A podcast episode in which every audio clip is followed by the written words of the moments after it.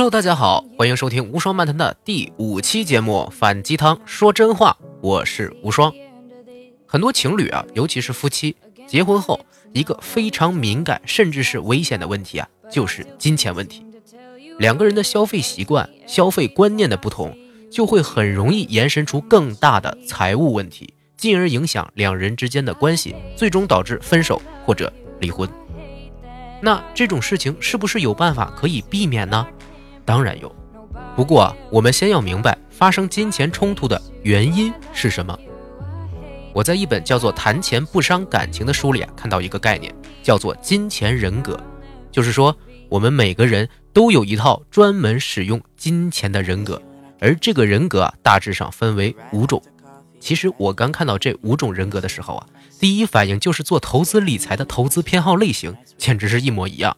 下边我们一个一个说。第一种，省钱王，这种人消费啊有绝对的限制，绝不乱花钱，能省就省，往死里抠。第二种，消费狂，花钱呢让这种人的生活啊变成了一场狂欢。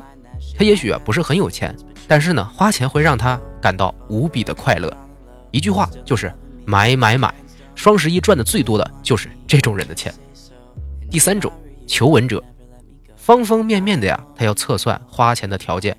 这种人并不是完全的吝啬，只不过呢，要想让他们花钱，需要很花功夫，因为他们期待每一笔消费啊都能物有所值，甚至物超所值。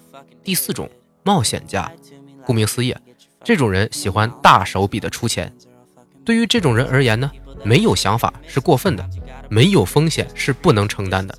从花大钱中获得刺激是典型的特征，类似于赌徒。第五种，随性者，完全随意，没有概念，就是看心情。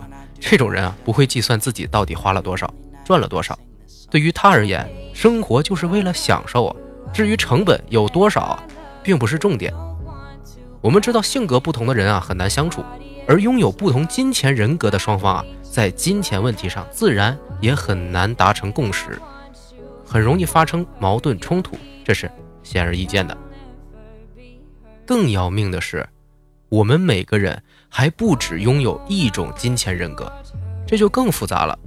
你让一个省钱王和消费狂结婚，肯定过不了多久就会因为消费狂乱花钱，省钱王看不下去就爆发冲突，结果就不好了吗？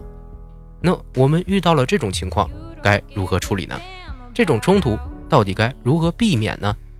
我们下期啊来谈谈不同的金钱人格应该如何来应对。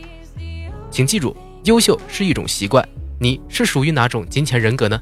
订阅关注并把这一期分享出去，在评论区互相交流，看看有没有和你相同金钱人格的小伙伴哟。